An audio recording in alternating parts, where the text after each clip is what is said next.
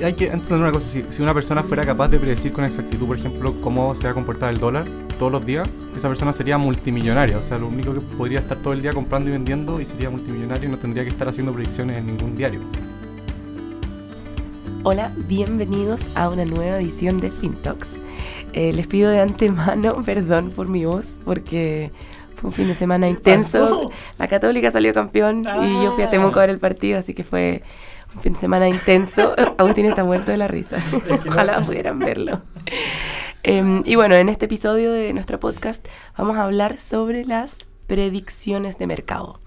Cuando me dijeron el tema del podcast, yo casi me voy de poto, porque no podía creer que fuéramos a hablar de eso. Me dijeron, no, el tema es ¿por qué no se hacen predicciones de mercado? Omar nos va a ayudar eh, con este tema tan importante porque muchas veces la gente nos dice, oye, pero ¿cuándo va a subir esto? ¿Cuándo va a bajar? Y, y, y es inevitable ver en la prensa, mucho, la prensa seria supuestamente, no sé, diario, diario financiero, diario, no sé qué. Prensa eh, especializada, prensa especializada de finanzas. El dólar eh, debiera descender hasta los... ¿Y por qué, por qué pasa eso? ¿Por qué puede ser que toda nuestra prensa está acostumbrada a proyectar, a pensar en que podemos efectivamente, porque algún experto o grupo de expertos puede saber cuánto va a costar algo. O sea, son, son varias cosas. Eh, hay, históricamente está esta tradición de tener analistas financieros para poder estimar bien algunas cosas que hacen mucho sentido. O sea, hay muy buenos analistas financieros que pueden estimar, por ejemplo, cómo está una empresa en particular y todo pero empiezan a aparecer de pronto una cantidad de analistas financieros hablando de cualquier cosa que le preguntan, cualquier periodista. a ver, entonces, pero para entender, yo, yo, uno podría analizar el precio de una acción y decir, chuta, está barata. Mira, ¿Es aquí, algo válido? Eh, eh, yo creo que es válido y aquí tenemos a un invitado súper bueno, que es Víctor Hugo Flores, que es nuestro country manager de México. Hola, hola. hola, Víctor. Por acá. ¿Qué tal? Una pequeña visita. Una pequeña visita aquí que nos hace a, a Santiago. Y, que bien nos hace un acento mexicano en el podcast. Sí. Mira que me cuesta de repente entenderlos todos al mismo tiempo, es un reto para mí. Ah, sí, vamos a tratar de decir más. Hablamos muy rápido, ¿no? Sí, sí pero, pero, ya me voy acostumbrando. Sí, qué bueno. Bueno, eh, ¿cuál es tu opinión al respecto? ¿Tú, tú tenías una buena historia, quizás presenta un poco tu, tu historia del mercado financiero en México? ¿Cuánto tiempo estuviste ahí para que la gente lo sepa? Yo llevo casi 18 años en el mercado financiero mexicano, eh, haciendo inversiones y todo esto. Y ahorita de lo que estaban platicando, eh, pues mucha gente vive de esto, mucha gente vive de, de tratar supuestamente de predecir los mercados. De ahí después cuando tú haces su comparación de lo que dijo a lo que ocurrió, son totalmente diferentes. Hay cosas que de largo plazo se pueden predecir, ¿no? O sea, la economía va a crecer, pues sí, algún día, pues, siempre va a crecer, hay una parte de que es natural, pero hacer cosas tan concretas de la siguiente semana va a estar, la siguiente va a subir o va a bajar, es bien difícil. Pero hay mucha gente que, que, le, que trata de hacer eso según esto porque de eso vive pero pues, sabes que no, no, no, puede ser, ¿no? Y hay que entender una cosa, si, si, una persona fuera capaz de predecir con exactitud, por ejemplo, cómo se va a comportar el dólar todos los días, esa persona sería multimillonaria, o sea, lo único que podría estar todo el día comprando y vendiendo y sería multimillonario y no tendría que estar haciendo predicciones en ningún diario. Claro, no, no, estaría ocupado ahí contestando el teléfono a algún periodista, sino que más bien, tal vez en un yate por ahí.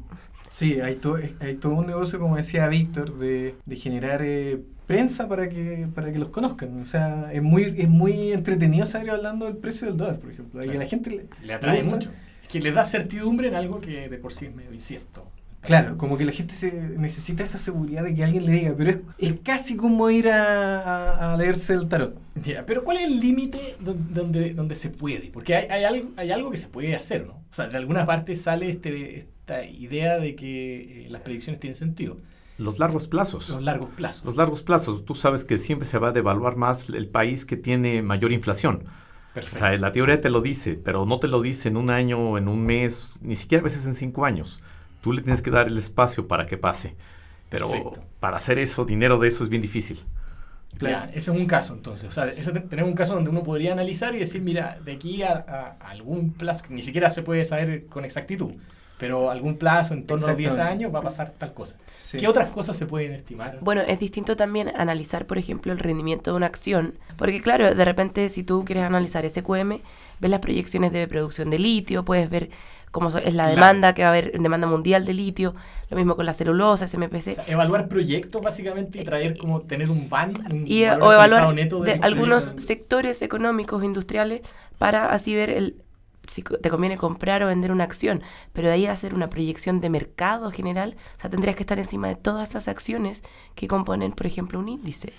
Lo que pasa con las acciones en particular es que un, un muy buen analista de, de- de empresas puede decir, mira, esta acción, eh, dado la contingencia, eh, es- puede estar barata o cara. Ya. Pero lo que resulta pasar en la práctica es que es muy ceteris paribus. O sea, es como si pasan mis hipótesis, esta Ujú. acción está barata o cara. Ah, perfecto. Sin embargo, el mercado, todos sabemos, o sea, un, un, un, un tuit de, de Trump hablando de guerra comercial puede mover todo el mercado para un lado o para el otro. Entonces, lo que, lo que sucede es que es Claro. que esas hipótesis eh, son, no se suelen cumplir o, o son Claro, demasiado Rara vez se mantiene todo tan, tan igual, tranquilo tan y tranquilo. pasan muchas cosas y se mueve todo para un lado y para el otro. Es como un sistema demasiado caótico. Cualquier pequeña cosita te puede cambiar todo y la predicción ya no, ya no aplica y hay que hacer una nueva predicción. El, el otro tema tiene que ver como con que los mercados ya saben de alguna forma esto que el analista... Se, se- se asume que el mercado de alguna forma ya sabe lo que el analista está mencionando, ¿no? Y que Se integra en, la, se integra en el precio rápidamente. como En, Está en general, internalizado. en general la- los mercados tienen grados de eh, cuán perfectos son, o sea, cuánta cantidad de información y cuán profundo hay. Ya. Eh, y y eso tiene que ver eh, con, con lo que tú dices, o sea, hay mercados que rápidamente saben lo que está pasando e internalizan el precio rápidamente, las noticias. Voy a dar un ejemplo, la- las acciones que están en el S&P 500 probablemente se acercan mucho a un mercado cuasi perfecto. Ya, este- ¿Qué, qué- este- qué este- quiere decir este- eso? Definamos qué es lo que es la perfección de un mercado. Víctor, a lo mejor tú ya con, con harto tiempo de experiencia puedes Sí, decir. quiere decir que tan rápido absorbe la información. O sea, cuando, entre más participantes hay, sabes que hay más cantidad de gente participando y haciendo la tarea de todos los días evaluar las finanzas. Y entre más participantes hay, se incorpora la información más rápido. Es más difícil sacar dinero eh, con información confidencial o privilegiada. Es- Entonces, Claro. eh, conforme un mercado está más grande y más profundo, hay más participantes, es más difícil sacar dinero este, sin información extra. Se entiende. Y por ejemplo, cuando el- en la prensa se habla, o, o los entrevistados, los expertos en este tema dicen, los fundamentos dicen que esto ya está repuntando o que esto debería mejorar. ¿Cuáles son esos fundamentos? En general se habla de fundamento en, en- depende del mercado. O sea, eh, por ejemplo, en, acciones el principal fundamento es cuán- cuán- cuánto está el precio de la acción, dependiendo de las utilidades que está teniendo, y el, marco económico o macroeconómico. Entonces a veces dicen, "Oye, pero los fundamentos de esta acción, o sea, cuán, cuán bien le está yendo en las utilidades últimamente respecto a su precio, están buenos y debería repuntar. Y, y eso efectivamente es un, es un indicador que mucha gente ocupa y, y- y- no está mal, ocuparlo, pero como les decía, es, es muy de largo plazo. No, no es algo que, que vaya a mover o cambiar el precio mucho de un día para otro. O sea, ese fundamento que todos hablan en acciones como, como el ejemplo anterior de acciones en el S&P 500, todos lo saben. O sea, no hay casi nadie que esté operando acciones en el S&P que no sepa ese fundamento que está hablando esa persona. Sí, cuando tú comienzas a hacer análisis de, de emisoras y comienzas a meterte en los fundamentos, es cómo generan efectivo, cómo generan cash, cuál es su modelo de negocios y cómo las noticias económicas van afectando su modelo de negocios de todos los días. Entonces normalmente todo eso ya está in- introducido en el precio. ¿no? Sí, sí. Y aquí, bueno, e- eso, eso es como es como debiese ser. O sea, el- en, en un mercado con, eh, digamos que se están haciendo bien las cosas, un mercado con información, nadie debería tener información privilegiada respecto al, al resto. O sea, no utilizarlo para un beneficio propio al menos. En Chile no era así, esto hace unos 20, 30 años atrás, o sea, en los 80.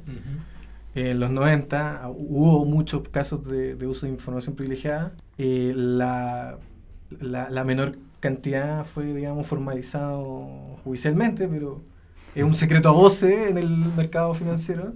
Que se ¿Qué hizo pasa? mucha plata a partir de información. Claro, eh, eh, eh, cuando se empezó a, a- liberalizar el mercado de accionario en Chile, eso empezó a pasar muy, mucho. Con Y el- y ahí está la rol, el, el rol de la CMF de, de- de evitar que eso pase. Claro. Día están bastante encima, preocupados de que no se. Exactamente, Sí. la Comisión para el Mercado Financiero acá en Chile se preocupa de que la información privilegiada no ayuda a que alguien gane más plata sobre el otro, pero Claro. siguen pasando casos. O sea, ya vemos hace poco eh, el caso de Bilbao que Ah, claro. eh, siguen ocurriendo con mucho, mucho menos Frecuencia. frecuencia. Eh, pero en el 80 era el Far West. No sé, no sé si en México. Sí, también. Bueno, eh, hace como un mes o dos meses acaban de sancionar a un funcionario, a un director de finanzas de una de las principales emisoras de, de la bolsa. Lo acaban de sancionar y por lo mismo presentó su renuncia. Ah. Eh, con información que manejó hace dos años. Comenzó a vender acciones antes de tiempo, pero la autoridad lo, lo, lo cachó y, no- y, ah, tuvo que presentar su renuncia y una multa y todas las sanciones. Pero es parte del trabajo que tienen que hacer las autoridades para que el mercado funcione bien. Oye, y, y entonces, bueno, cuando es es muy típico ver que, que, eh, los periodistas hacen una pregunta así como de hacia dónde, hacia dónde se dirige el dólar ahora, o, o- o muchas veces preguntan también eh, por un, un precio objetivo de, de una acción. Y eso yo he visto que hay, hay respuestas de, de marcas relevantes, ¿no es cierto?, que dan un precio objetivo. ¿Qué, qué, qué es- qué son esos precios objetivos? ¿Qué- Lo que pasa es que la- acá la- las corredoras, o como se le dice en México, las casas de bolsa, es parte de su negocio eh, dar eh, estimados de, de precio objetivo ¿Ya? Que, que los producen con mucho orgullo. O sea, se, se, se- se casan con su precio objetivo y lo tratan de mantener y lo tratan de defender eh, para que su- sus clientes participen en esta compra activa de, Ah, por un O- tema o como de que activa. su negocio tiene que ver con cobrar comisiones de compra y de venta y por lo tanto entonces te, te- les va a convenir de alguna forma sugerir cambios. Exactamente, o sea, si yo estoy en, en una corredora, en una casa de bolsa, y soy un cliente que me gusta eh, ser activo, vender, Ujú. comprar, vender, comprar, eh, me, me- me- me satisfago bastante si me dan información, me, me- me dan informes de precio objetivo y todo.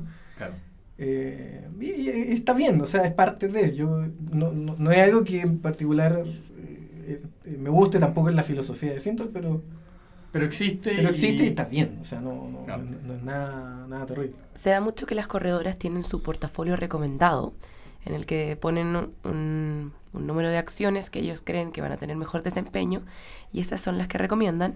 Pero, eh, ¿cómo se da si la AGF del- de la misma marca, del mismo nombre, hace algo distinto? O sea, ¿tienen libertad de acción las corredoras con la AGF? Se supone que deberían recomendar y ellos mismos comprar lo mismo que están recomendando, ¿o no? Eso, eso es súper eh, sensible. Eso es súper sensible, pero no es así. No es así ni acá en Chile, ni en México, ni en Estados Unidos. No, no, bueno, es lo que no sabía si aquí, pero sí, allá está, tienen que tener total autonomía. No tienen que tener, eh, para evitar conflictos de interés, dice, una cosa es lo que haga el análisis eh, para la promoción y otra cosa es lo que hagan tus áreas de inversión. Son dos temas absolutamente Sí, independientes. de esa hecho, no te tienes que tener separadas las dos áreas de análisis. La, el área de análisis que hace análisis para los clientes y el área de análisis que haces eh, análisis para tus propias tomas de inversiones La propias. muralla china le llaman en algunos... Exacto, sí, sí. La muralla china le suelen llamar. eh, Claro. eh, pero, pero eso en general no sucede que, que, que, que- que si la corredora o, la, o el sell side, que se Ujú. dice que es lo que están ahí preocupados de, de recomendar al cliente, Ujú. hace una recomendación, en general es distinto lo que hacen en la gestión. O sea, y no, de hecho, no necesariamente opuesto. no necesariamente opuesto, pero aquí hay una de las corredoras más grandes en Chile, por ejemplo, para, para dar un ejemplo.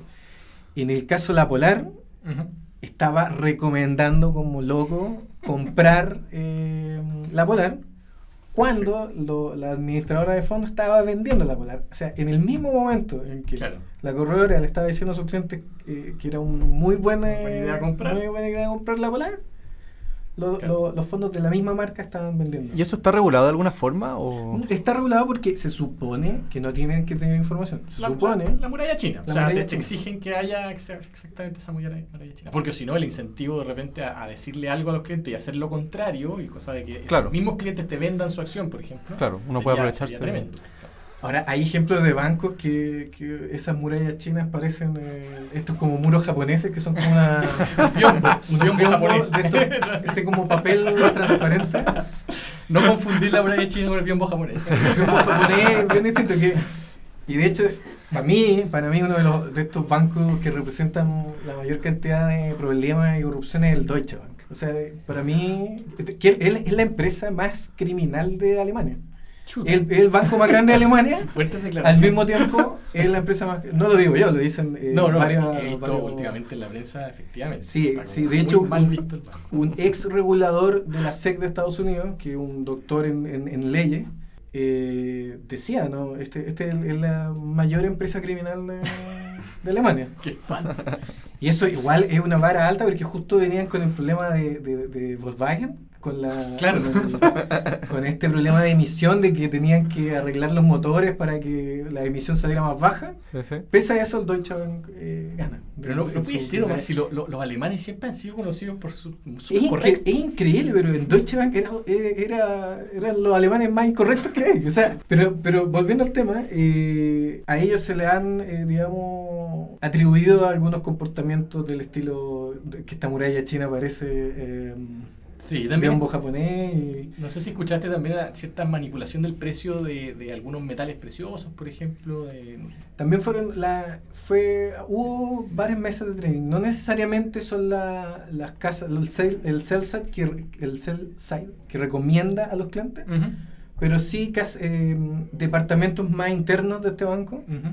que manipularon el precio de algunos metales, también manipularon la libra. ¿Qué significa que manipularon? ¿Cómo? En, esto, en estos mercados que son un poquito más eh, ilíquidos, menos profundos que lo que hablábamos antes, de que es muy difícil vender, hicieron algunos trampitas, chamuyo, para... No sé yo cómo se hace, no sé, no, realmente. Nunca he manipulado el precio de un metal.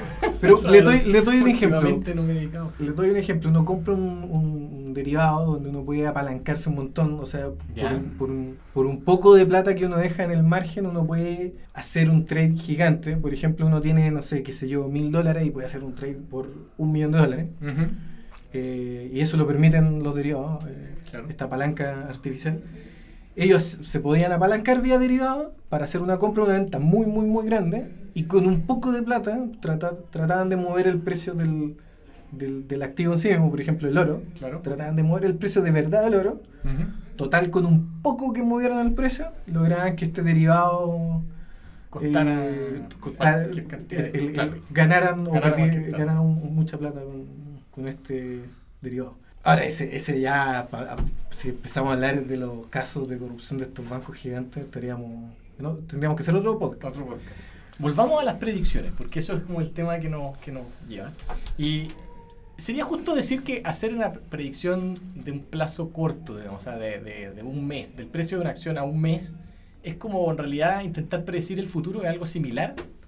Sí, es, es como tratar de predecirle si va a salir solo águila. Ah, o sea, que no sé qué significa eso. Ca- carosella. Ah, Cara, sí, Ah, sí, le- echar un volado con la moneda, ¿no? La moneda de México tiene un lado con un sol y otro con un águila. La- sí, sí, sí, sí, buen punto. Excelente. O sea que eh, muy parecido a ir al casino. aquí ahora sí que sale negro porque salió muchas veces rojo, ¿no es cierto? Es una Exacto, es idea aún absolutamente claro. absurda. Absurdo, sí.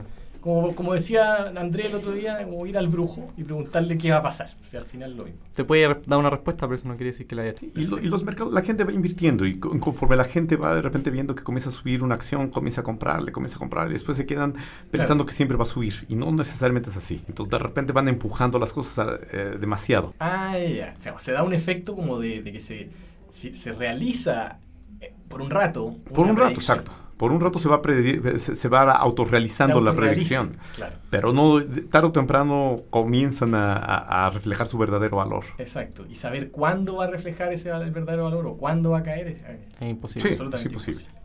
Entonces, por eso que por eso que al final tiene sentido como eh, la inversión pasiva, ¿verdad? O sea, es- es como- esto es una de las principales razones por las cuales la inversión pasiva to- to- toma relevancia. En el, en el fondo, tú dejas u- eh, tu inversión en algo que crees que a largo plazo va a tener un buen resultado. Claro, quizás esa, esa es la mejor la predicción que mejor funciona. Como uno sabe que esto va a rentar en, en un plazo más o menos largo, un promedio de esto, y eso es quizás lo único que se puede predecir al final. Entonces, sabiendo eso, uno puede invertir con esa tranquilidad de que su inversión en un largo plazo va a subir. Claro. Es, es poco emocionante quizás. Eh, Claro, pierde, en súper sí. pierde un poco esa, esa emoción de... Se pone más aburrido, porque en realidad el, el periodista quería escribir que el dólar va para arriba y termina escribiendo que, que lo que pasó con el dólar ayer sería Claro, la historia eh, nomás. Y- Exactamente. Y bueno, y, y se espera que en un largo plazo las acciones de empresas eh, suban un poco. En, en promedio. En promedio. No sé cuáles, cuáles van a Si subir. y están bastante diversificadas. Claro. Porque no vaya a agarrar una acción mala. eh. Y eso no vende mucho, entonces. No, no vende mucho. Lo que vende más es tener un- un- un- un- una cartera muy concentrada de empresas, 5, 6, las top, top picks de... Ya, pero ahora recién el dólar bajó, Omar. eh, ¿Qué va a pasar? ¿Va, va a subir o va o No, o sea, no tengo idea.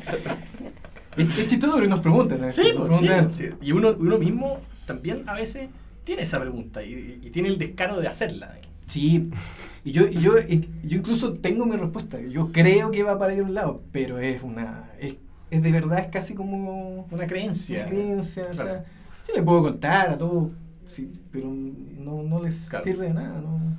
Claro, y el, el hecho de que, de que, por ejemplo, nosotros podemos predecir que mañana no va a llover, ¿no es cierto? Basado en que los últimos 20 días no ha llovido, lo más probable es que no llueva, ¿cierto?